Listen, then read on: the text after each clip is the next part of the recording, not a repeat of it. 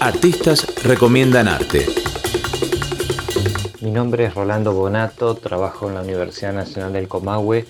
Quería compartir con la audiencia un libro titulado Arte, Revolución, Bofetada al Gusto, un recorrido por las vanguardias ruso-soviética de 1912 a 1930. Un libro compilado por Alberto Giudici y Juan Pablo Pérez y editado por el Centro Cultural de la Cultura, Floreal Gorini. Y bueno, es un texto que llamó la atención en primer lugar por, por el diseño, por el trabajo con la imagen, la imagen y el discurso. Está tomando precisamente los primeros años de la revolución e incluso el contexto pre-revolucionario para pensar una articulación interesante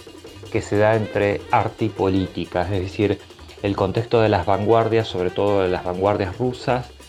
pensando una renovación en el arte, una, revolución efectiva en el plano de la cultura, conjuntamente con un cambio radical que se estaba gestando en Rusia, que es el, horizonte de la revolución bolchevique.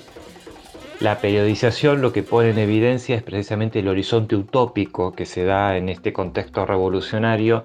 por cuanto, bueno, no se, digamos, en esos primeros años de la revolución, la revolución se estaba gestando, construyendo, y la cultura era un elemento decisivo, un factor determinante para pensar la ruptura burguesa y capitalista que se había configurado hasta el siglo XIX, para que cambie la política, para que cambie el plano superestructural de un orden cultural eh, el aporte de las vanguardias era pensar una revolución en el plano de lo sensible, en el plano de lo sensitivo, de lo perceptual, y allí las artes plásticas, las artes figurativas y sobre todo las artes vinculadas al lenguaje eh, eran partícipes y protagonistas necesarios en este cambio. Por eso la poesía de Vladimir Mayakovsky, que aparece en el texto, por eso las, las vanguardias arquitectónicas, las del diseño,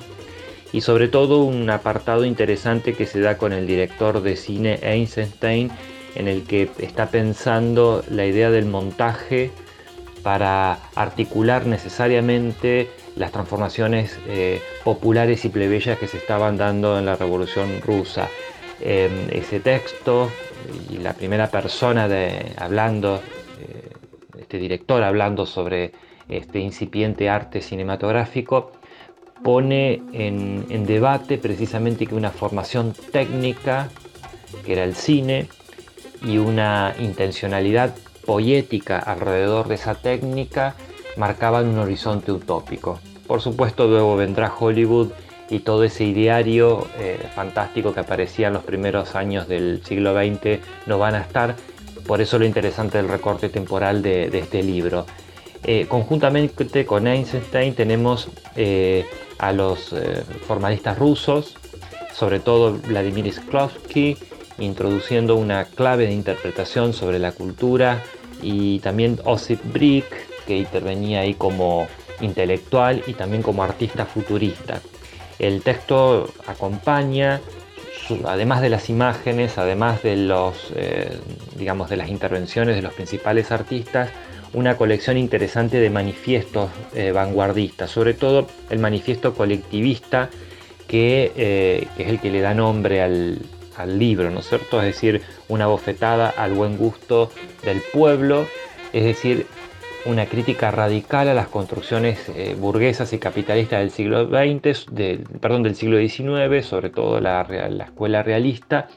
y junto con el manifiesto colectivista aparece el manifiesto también productivista. Un libro para compartir, un libro para reflexionar sobre el lugar periférico que la utopía, que el cambio radical y que la,